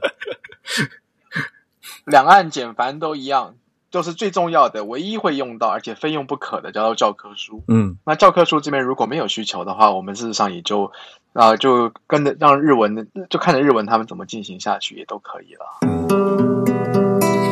好，那么我们接下去来看一下下一个模块，嗯、呃、，text decoration 文本装饰。这个的话，嗯，虽然说名字是装饰哈，就好像感觉是一个附属的装饰，但是呢，对于中文排版需求来讲非常重要的。比如说，我们中文有特殊的标点符号，呃，有嗯，像中国大陆我们说这个专名号，呃，专名号是用下划线啊，还有这个着重号啊，经常就是加点啊，嗯，像这些的话，虽然是标点符号，但是呢，在 CS 上面呢，我们要通过这个文本装饰啊。来实现。那文本装饰这个相对来讲也是比较稳定的了。现在 Level Three 第三级的话也是推荐标准了吧？这个也是二零一九年八月份嗯弄出来的。但是现在还有呢，候选标准是候选标准是吧？是 Candidate 是吧？嗯，对。那现在呢还有这个第四级，现在正还在这工作草案呢，还在一直写。具体的，比如说就换会涉及到那个下划线的问题。那其实，在当时我们自弹自唱呢，呃，前面的节目也和大家介绍了，比如这个这个具体的个下划线啊，目前呢会有什么样的需求？比如说这个下划线的粗度，以及在这个下划线的时候，我怎么样具体的实现它和这个。被下划的那个字，呃，下划线下的那个高度之类的粗度和这些具体的一些实现呢，那在第三级还是没有办法实现的。那么呢，我们要如何在 第四级的专家他们还还会想，至少你要呃做好一些这个赋值的这属性的容器的这样的工作，然后呢，设计师再再把这个值赋上去。那具体的这个东西呢，还在第四集还有一些讨论，嗯。那关于这个下划线的事情呢，如果有感兴趣的听众朋友呢，可以再继续听我们之我们自弹自唱之前，在二零二零年的三月三十一号的第一百二十二期啊，那期的节目叫上下左右下划线啊，嗯，有谈到谈到这个下划线的事情，所以呢，大家呢有兴趣的朋友再过去看一下啊，这个是单纯从我们排版的角度来来说的。那其实呢，在里面我们也稍微提到了啊，目前的 CS 的实现的程度问题。嗯关于这个，两位嘉宾有什么补充吗？啊，就是有，就是有些字体它的 matrix 不晓得为什么它会让下划线跟字变得很贴。那有时候在处理的时候，你会让它稍微离远一点，但是这个目前要到 level four 才能解决嘛。然后实物上，实物上大家其实会用另外一种方式，例如说把它设成一个 inline block，然后让它加上一个那个 margin，对，加上一个 border button。然后让它去加加上 margin 或加上 padding 之后，让它的那个稍微调一些 offset，但是这个其实又是一个非常不啊求好看，但是 我们叫曲线救国，因为你真正的下划线没有办法做吧？但是呢，设计师又很想做这些东西。嗯，像比如说他想在网页上实现，比如说像荧光笔画出来画重点那样的一个效果，你知道吗？啊。那他就是，所以呢，他就不是用这个文本装饰的这样这样的一个模块去实现，他就用其他的特性去实现嘛。那你们爱做做呗，这个这个是另外一回事了啊。那可能就跟我们今天主题没有不不是非常相关了啊。下划线确实是就是跟这个字体有很大关系，因为字体里面是有一个 matrix 是关于下划线的位置的，但是我印象当中是说有很多字体这个下划线的位置根本是乱定的。对，然后，嗯然后，然后就是浏览器实做的时候，它实实现的时候，有的是它就有，我不我不是很确定，它是用一个黑名单，还是用一个这个用一定的这个 heuristic 去去判断，说这个下划线这个字体的下划线是不是是不是正常的？如果不正常的话，就直接忽略掉。那所以这个下划线的位置也也是有一些，也是有一些浏览器实现上面会有一些细微的差异。好，呃，那这个关于这个 text decoration 呢，就我们先讲到这里。好，接下来呢就是一个非常这个关于排版的重点的一个模块了，就是 text 的这个模块。我们今天会谈这个事情，其实呢也是非常应景的，因为 CSS 的这个 text module 这个文本模块的第三级啊，在二零二零年的十二月的二十号呢升级了，升级成为这个 W3C 的 Candidate Recommend 嗯 Recommendation，它是这个候选的推荐标准啊，嗯，好不容易升级升到这个高度了，大概就是在候选这。到这个层级的话，就是重大的这些特性已经不会发生太多的变化了啊，就是大家可以嗯放心用的这样的一个程度了。嗯，其实这个层级的话也干了很长时间吧。我那天听那个薛富桥、呃，就是 W 三 C 的职员，他们他们说这个写了十几年了。就终于从工作草案变成推荐呃这个候选的推荐标准啊，这个这个花了十几年时间，就是因为一直都在吵架嘛，然后有些东西没有办法实现，然后中中间又所以呢，就后来发生一些情况，就实在不行了，那我就把一些呃大家争议比较大的，我就挪后啊，就放到第四集去来做。那么现在的这这第三集终于 升为这个候选了，所以现在。这个 property，呃，这这这里面的这些属性的话，应该是没有什么大问题的吧？所以我们现在反而可以跟大家讲一讲，就是我们当时的第四集啊，在第三集里面呢，这些曾经有什么问题？然后呢，现在大家主要关键呢，还是在讨论原来放在第三集里面实现不了的，那我们挪到第四集了嘛？所以现在。关于中文排版里面有很多的，这所谓的像比如说大呃简体设计师最最在意的，比如说所谓的标点挤压啊，嗯，这是一个非常非常含糊的一个术语呃，我我呃，或者说我们讲，比如说那个，其实，在西在这个 CSS 里面是讲到这更他们是用什么空白裁切对吧？咱们用 trim 这这样的，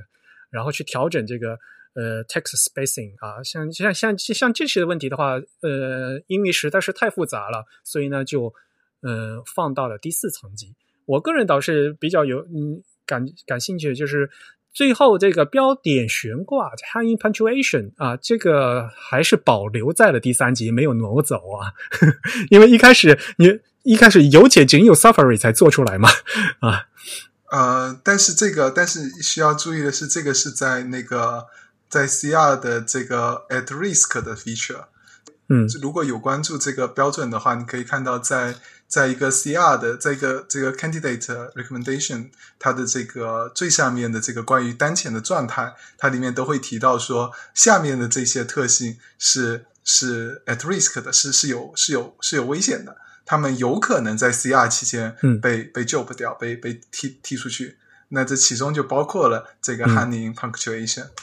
那就是说，他这边列出的一些东西，就是说，在 CR 的阶段，虽然大体上认为它是它是稳定的，这个这个 feature 本身没有太多的疑，没有太多的争论，但是因为我们知道说，这个 CR 是基本上是 candidate recommendation 是说我我鼓励大家各个厂商开始去实去去实现这个标准，就是这个标准大体上是稳定的，但是。这个各个厂商他们具体会不会去实现？你知道，有每个每个浏览器有自己的这个优先级，有自己的考虑。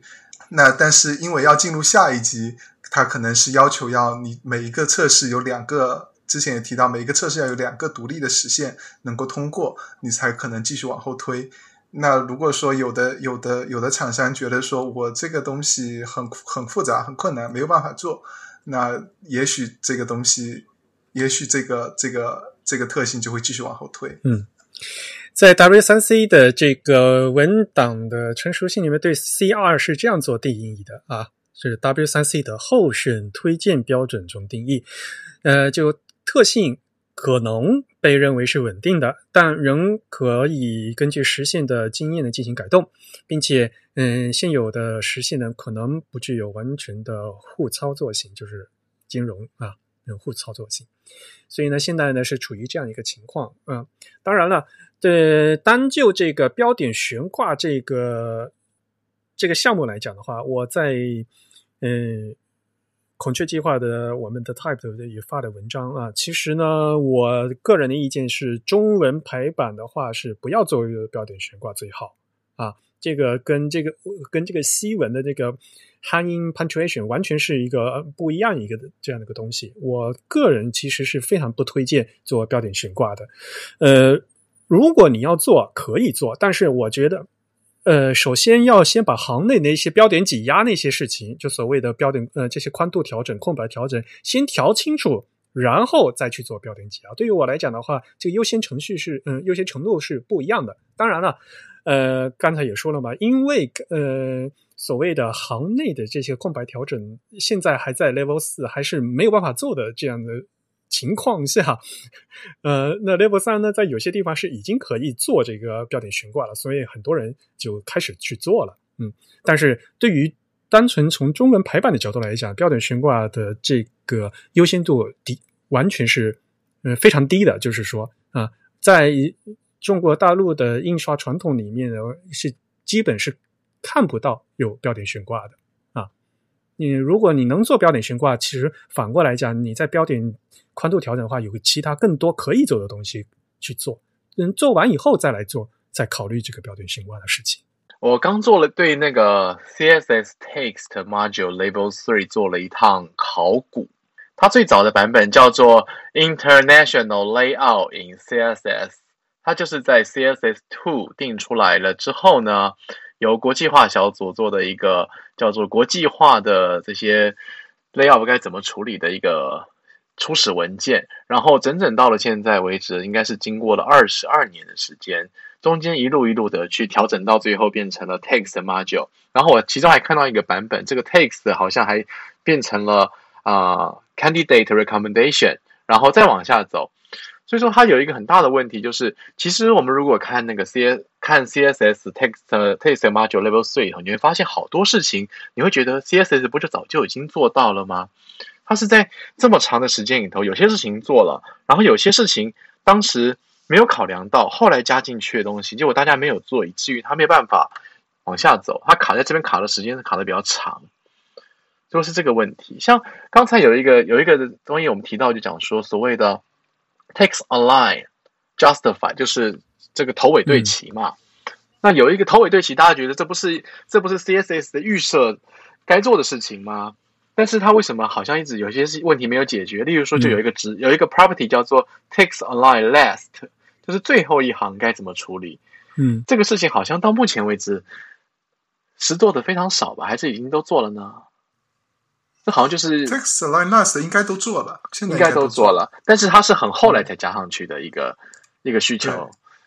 对，那那他如果他今天他不做的话，他整个整个整个 text module label 就没办法往下走到那个 recommendation 嘛？这个属性为有为什么会有那么大的争议？当时因为因为你正常来说。啊，你左对齐右对齐，你肯定是每一行你都希望是它是一样的，或者中间对齐，实际上都是希望它是一样的。但是 justify 就不一定了，你可能 justify 你前面的每一行都是都是 justified 的，但是你最后一行你也拿去 justify，你比如说最后一行只有两个字，你拿去 justify，这就变得非常奇怪。所以一开始的时候，text align 就的 justify 就没有应用到最后一行，只应用到前面的行。那后来我不是很确定为什么会有人需要在最后一行做 justify。有啊，假设它只有一行字的时候呢？对，有这样的需求的，就是当他只有一行字的时候，比如说把这个拿去做花名册，日本人的名字不是有五六个字，也有两个字的嘛？这样的对齐啊，会非常麻烦嘛？或者说几个单位联合发文，然后那个单位的名称会是长长短短的嘛？嗯，那他就需要强制把他们拉开来两段对齐。嗯，是有这样的需求的。对，得对齐。嗯，日文的名字对齐估计不能用这个对齐，因为日文名字对齐还涉及到姓的对齐和名的对齐啊。对，这个呃，这个非常复杂。但确实是，然后就是说，可能就是说，这个需求是后来才后来才提出来的呢所以可能最早人家觉得说没不存在这个需求，那后来提出来说有存在最后一行需要 justify 的需求，那所以所以这个后来才加进去。嗯，但实际上就是 text align last 这个这个属性，它在实际的排版中还是有很多应用的。就是我们除去这个 justify 的属性，因为它也可以让最后一行是居中对左或者对右嘛。因为我们知道，一个文本一旦它 justify 之后，它其实嗯那些满行的文本，它就是一个矩形块，它就无所谓左还是右还是中了，它都是。从头到尾撑满的，那最后一行的它这个方向，它是居中还是居左居右，还是 justify？其实决定了你整个文章的篇幅，在整体上看起来，它究竟是左对齐、右对齐，还是居中对齐，或者是它是一个非常极端的两端对齐，这样一种呃视觉上的差异。呃，它和那个普通的居中对齐还不一样。比如说哈，因为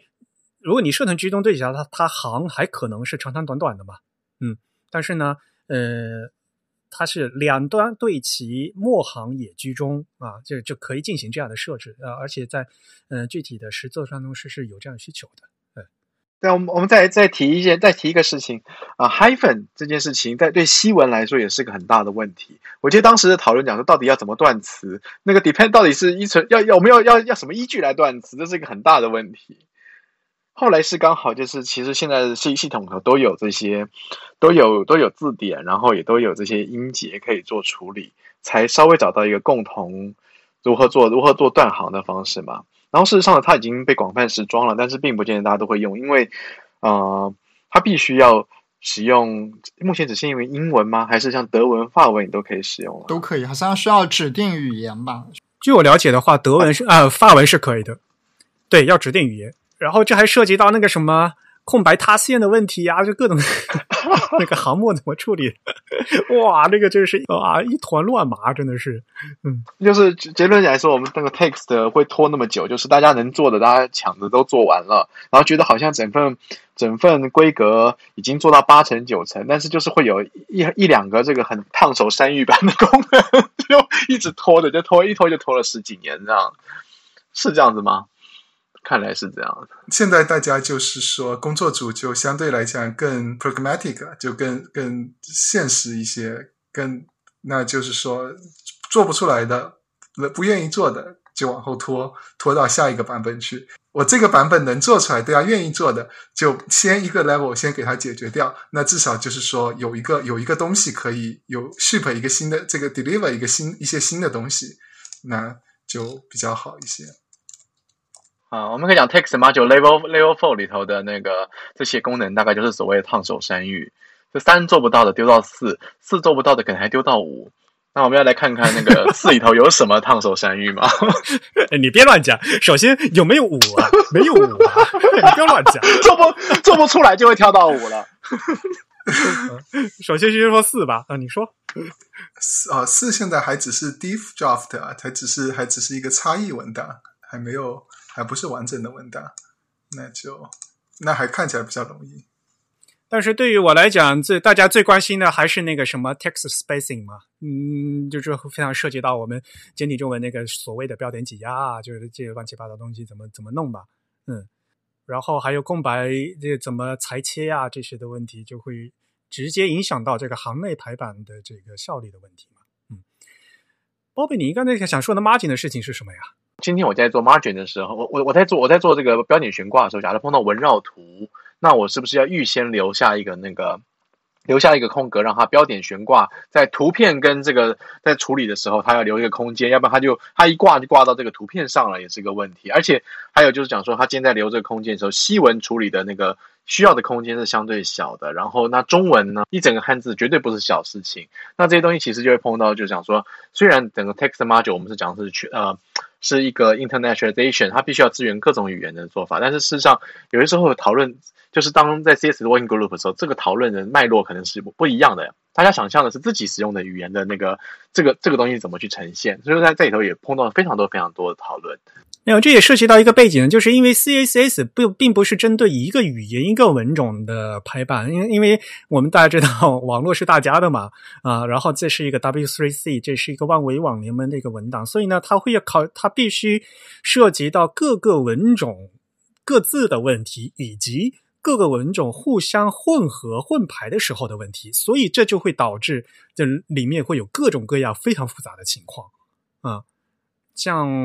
涉及到刚才说两段对齐的话，两段对齐对于阿拉伯文来讲是非常非常复杂的啊，会有很多关于 这个字间距调整、字距调整或者加这个呃延长符号之类之类这个事情的话啊。似乎对于西文来讲相对很简单，对于中文来讲很简单，但是对于阿拉伯文就很复杂，所以大家就可以去看关于呃两段对齐的时候呢，就专门有一有一小节是专门来讲那个，比如阿阿文的这个两段对齐怎么做的问题。所以呢，这个复杂度是大家很多时候是没有考虑到的啊。然后每个语文种、每个语言的往往都是只用到其中的很小的一部分。就反过来又说，大家在写 HTML 的一定要声明你这是什么语言，这些声明非常重要啊，要不然的话，到时候做出来的东西就是张冠李戴的、乱七八糟的。你把什么一个西文的特性套在中文上面，然后呢又把一个阿拉伯文的特性套套在泰文上面，然后就乱七八糟的，就是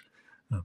那具体而言，就是要在那个 HTML 里的元素里头啊，整体的整体语言要宣告，然后具体的话要使用 LAN 这个啊这个 h 呃这个 attribute，然后把它的语言写在里头，然后 CSS 里头再使用语言作为一个 selector 去做，会互相对应。有些时候，它如果说浏览器有预设行为的话，那就那默认行为的话就不需要再做额外的调整。但是如果说你连这个依据都没有的话，它也没办法，它也很难去直接帮你把这些混混合出现的语言去做一一的处理啊。最常见的就是在中文书里头的英文嘛。有时候我们觉得它这个为什么为什么它的 hyphen 出不来？很简单呐，因为你这一段英文你没有把它的你没有把它的 language 把它设成 English，那它就是他认为是中文，他就不他就不给你做 hyphen。啊，然后还有这种强制做的吧，就是 简单粗暴的，不是什么 break all 嘛，就把所有字都断掉。结果这样所有字断掉了，你你一一不小心，英文是可以断开来了，结果把中文的那个标点闭头位也一起断开来了，什么乱七八糟，对吧？对吧？这这不是正不是正确的做法吗？其实有一个还蛮大的问题，就是在于有些时候你有去开会。或你在那个讨论的情境里头，你就很清楚知道他们讨论，大家讨论是什么。那有的时候，你要是只看到 spec 本身写他们写的东西的时候，你一下会不清楚到底这在指的是什么。那个语境没有办法进去。对，所以其实某种程度来说，就是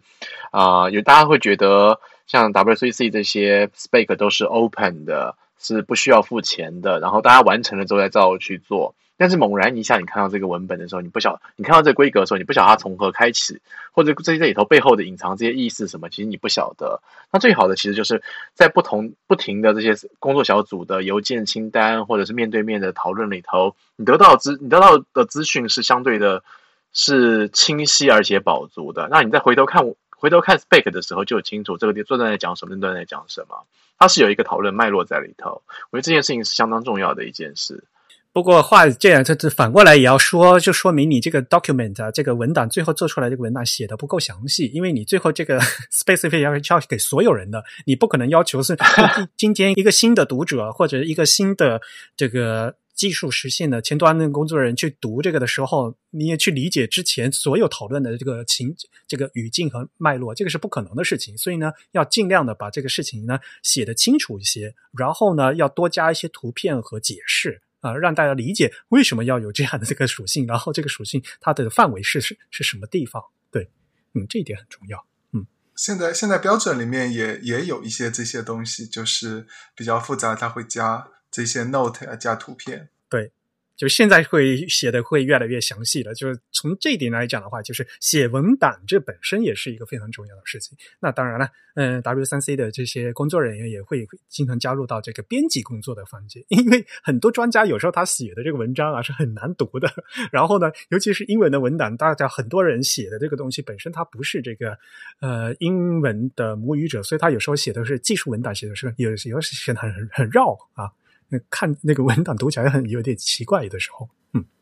对，其实另外就是我我觉得 CSS 呃跟它这个语言的应用场景很有关系吧。CSS 可能最初它是希望让设计师也能使用这样子的一个工具来实现，比如说一个平面设计师，他可能可以用这样的工具将他的设计还原到一个 Web 上这样一个状态，但是。实践中我们会发现，这门语言让设计师来用，他会觉得门槛很高。但是我也在实际工作中遇到一些没有设计背景的工程师，他也觉得这样一种语言使用起来非常的困惑。他甚至不能理解，就他不理解有一些特性他应该怎么用，他也不理解有一些特性为什么要这样去用，或者说为什么会有这样子的表现，就是因为他没有这个设计的背景，他就不理解一些设计表现所需要的一些技法，或者是设计。上所需要的一些视觉呈现的这样一些需求，嗯，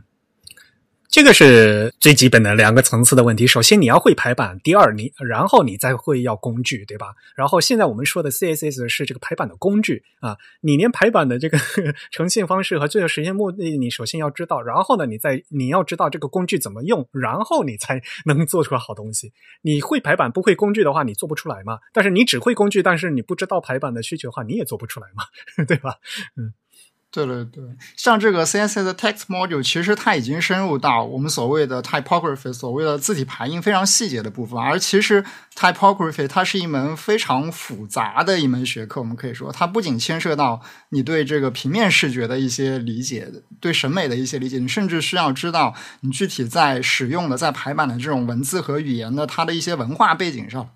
一些这样一些很细节的东西，甚至它有很多历史的包袱，或者说有一些历史技术的一些遗留问题。那这个其实对于一个呃当下的一个无论是前端工程师还是一个设计师来说，其实它的挑战都非常的大，因为我们需要的这个背景知识会越来越多的，你可能积累了非常多前人所遗留下来的问题。嗯。所以大家都会看起来都很奇怪，大家都会去读那个 jailbreak 嘛，日文排版，因为日文排版是非非常非常复复杂的。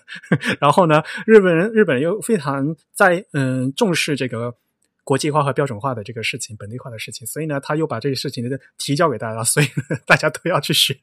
日文排版了，就变成这些日文的需求就是比如说这欧美人完全不知道的嘛，嗯。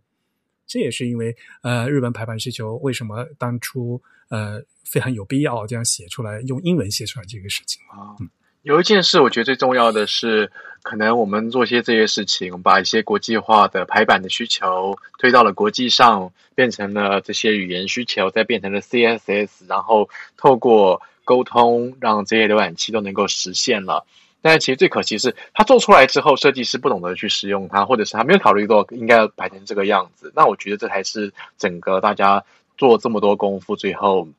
没有把它造成实际的改变。我觉得这是最浪费的一件事情，也是我自己亲身碰到的一些很痛的状态。所以呢，现在呢，我们今天也说嘛，像。通过今天我们再跟大家说一遍哈，像这个高级的中文排版，像我我一直都在讲的什么什么标点挤压呀，啊，这个所谓的标点的宽度调整这个事情，到目前为止啊，在 CS 的计划里面呢，是在这个 Text Module 的 Level Four，希望能在里面稍嗯实现。那现在呢，还是在一个呃工作草案的一个阶段，所以呢，还是没办法用的，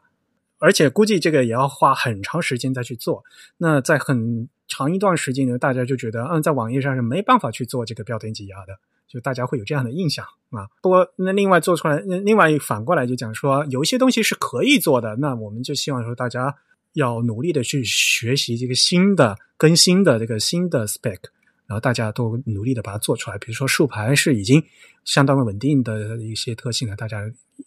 如果想用的话，可以努力的去用一下。嗯，我想我想补充一点，就是说工作草案，呃，不表明这个东西是完全不能用的。嗯，有很有很多浏览器，它可能会在可能会在工作草案阶段就开始实现，甚至可能会这个可能会 ship 直接直接 ship 一些特性。当然，原则上说，如果一个浏览器厂商想要去实现一个还在工作草案阶段的这个标准，它是需要先通过整个工作组的决定，就是说，工作组觉得说你实现这个特性，这个特性基本上没有太大的疑问，大家觉得差不多是这个样子，那这个文档没有进一步，只是因为其他的特性还没有准备好，那这个时候它可能就这个这个。一些浏览器可能就会优先去去把一部分的这个工作草案的特性去实现出来，这个是这个是也不是一个很少见的状况。那比如说像刚才之前提到的这个 logical properties and values，这个这个草这个还在工作草案阶段，但是像当时 Firefox ship writing mode 的时候，这个部分它也基本上一一并一并这个发布了。那就是当时就是说这边就我们这边就是说。因为你不用这些东西，不用这个 logical properties and values，你 writing mode 基本上就没法用。那你怎么能够把它们分开来呢？所以就所以就一起一起发布了。虽然但是这两个还在这个阶阶段还差的很大。还有些时候，有些事有些事情是跟的一些，例如说产品而比较快。例如说，像是有有一份叫做 CSS Inline Layout Level Three。那这个是一位来自 Hachette，就是啊法国、美国一个最大的出版商的一位叫做 Dave Kramer，他参与出版这一块领域。那他先按照了就是 Jailbreak 的整个方式去提到一些在西文排版里头也会有所需求的一份额外的文档。那其中其实提到提到最多就是如何去好好的处理啊首字下沉。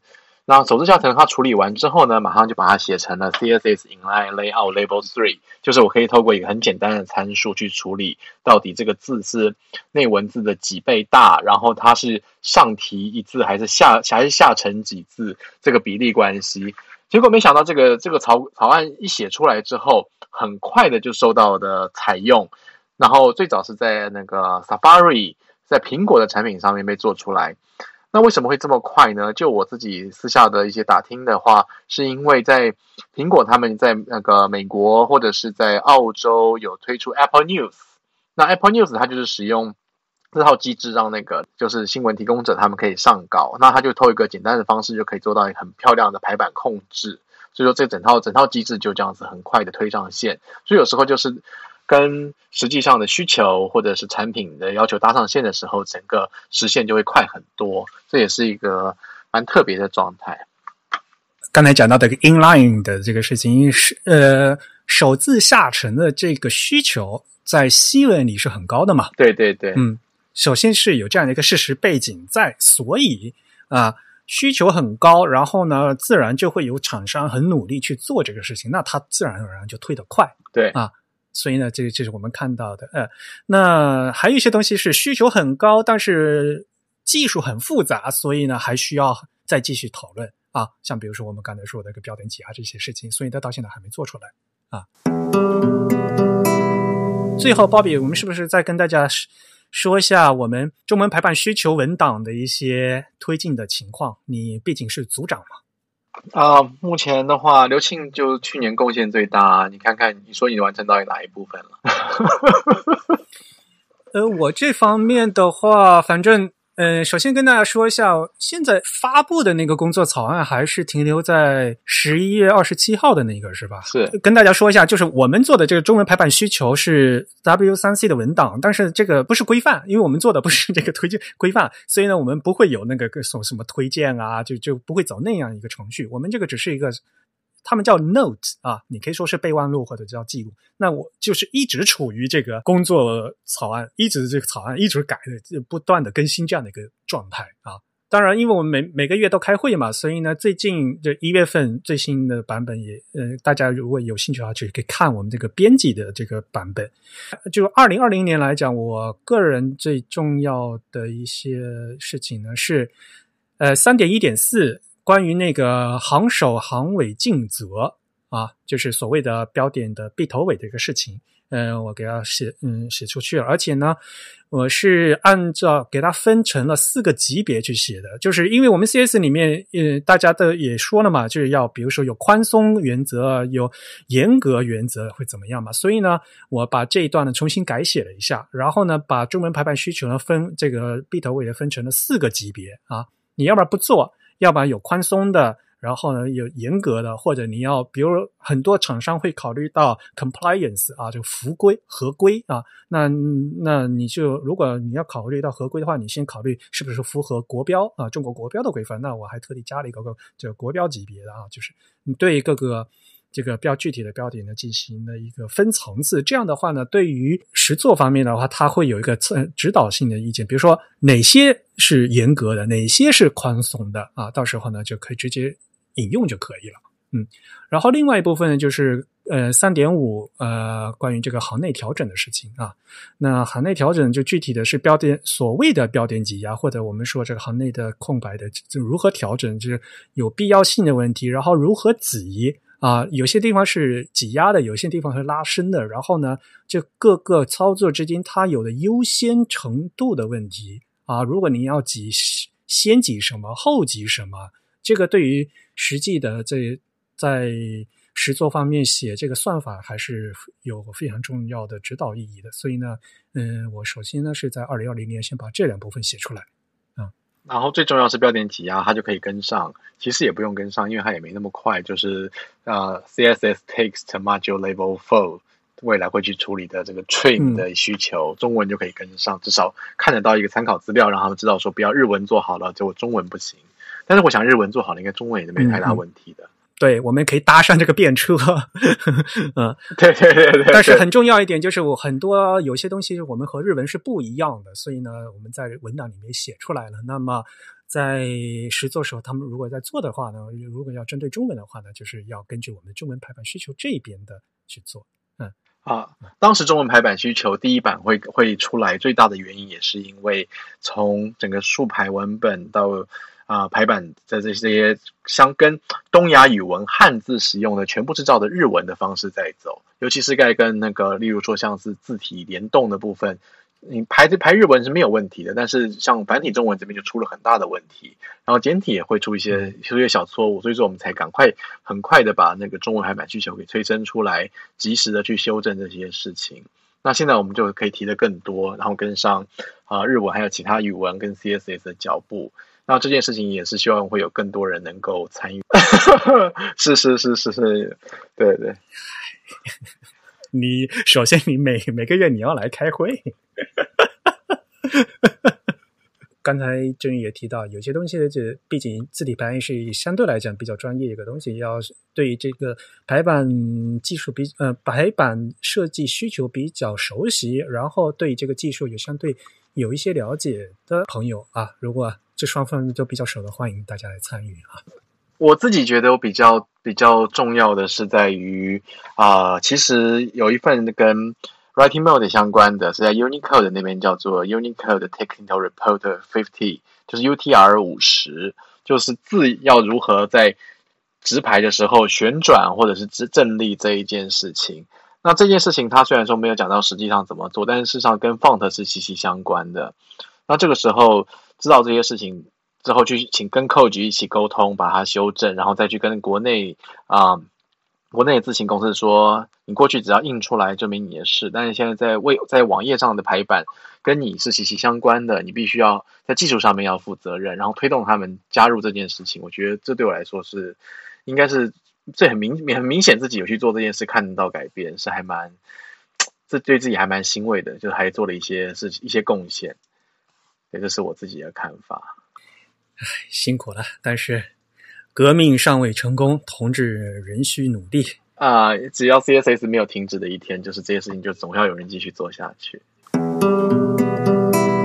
那么我们。二月份的会刊呢？呃，我们会员的会刊，刚才给大家介绍的会刊呢，将于二月二十三号送出。那我们二月份呢，也会继续进行这个会员的抽奖。那么在二月二十二号在籍的会员呢，都有机会参与这个抽奖啊！欢迎大家踊跃的参与。那么，其实我们这期节目呢，也应该是春节前的最后一期节目了。我们代表整个的 Type 的团队呢，提前给大家拜年，祝大家春节快乐。当然了，可能今年春节有很多人没有办法回家过年，不管在哪边过年嘛，大家一定要平安健康，这是最重要的。其实我都十几年没回家过年了，这对我来讲我无所谓。嗯，你老家在哪？我福建啊，我也是福建啊，我我是出生在福州的啊，福州呀。我也不会说福州话，你不用扒。我是永安人，嗯，所以你说福州话，我说永安话，我们是互相听不懂的。好了，不扯了。呃，真宇收一下尾巴。好，那我们今天的节目就到这里结束。我们也再次感谢 Bobby 和 Z 动来给我们介绍了 CSS 的进展以及 CSS 实作的一些现状。同时呢，我们也特别的着重介绍了一些跟中文排版比较相关的 CSS 的 module。那如果我们的听众有什么意见或者反馈呢，还是可以写邮件告诉我们。我们的邮箱地址是 podcast at the type 点 com，p o d c a s t at t h e t y p e 点 c n 同时呢，大家也可以在新浪微博、在 Twitter 以及在微信上搜索 the type t h e t y p e 这个 ID 来关注我们。在 Facebook 上搜索 the type 或者 type is beautiful 也都可以找到我们。那本期节目由 Eric 和振宇主持，由 Eric 在 Mac OS Big Sur 上面剪辑制作完成。感谢大家收听，祝大家新年快乐！我们下期节目再见，拜拜，拜拜，拜拜，嗯，拜拜。